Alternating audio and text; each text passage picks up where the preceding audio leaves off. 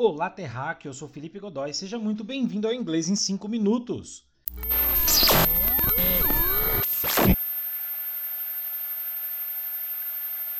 Esse é o primeiro episódio e eu vou ler para vocês hoje uma das minhas histórias favoritas sobre a origem da Coca-Cola. Espero que você curta. E você pode conferir a transcrição em inglês dessa história e ter acesso à tradução no nosso blog.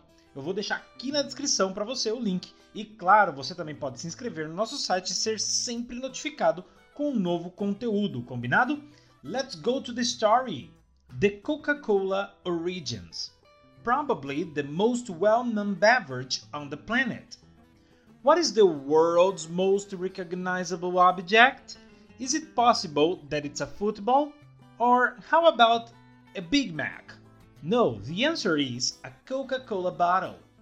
The iconic Coca Cola bottle has been around for almost a century. Footballs and Big Macs are definitely part of many people's lives but Coca Cola has become an element of global culture. Coca Cola is well known and widely consumed throughout the world. The Coca Cola bottle is claimed to be the most recognizable thing on the planet, even if they can see it. Hundreds of millions of people can recognize a Coke bottle by its form, and the Coca Cola logo is the most well known logo in the planet. Unlike any other well known business logo, it has remained the same for over a century. Coca Cola, on the other hand, has a longer story. In 1886, a druggist in Atlanta, Georgia, named John Pemberton created a new form of syrup with coca leaves, sugar, and cola nuts, as well as a few other secret components.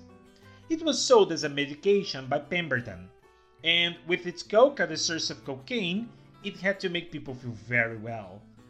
Pemberton's medication, however, was not very successful, so he sold his secret formula to Asa Candler, another druggist. Candler was intrigued because he had a different idea.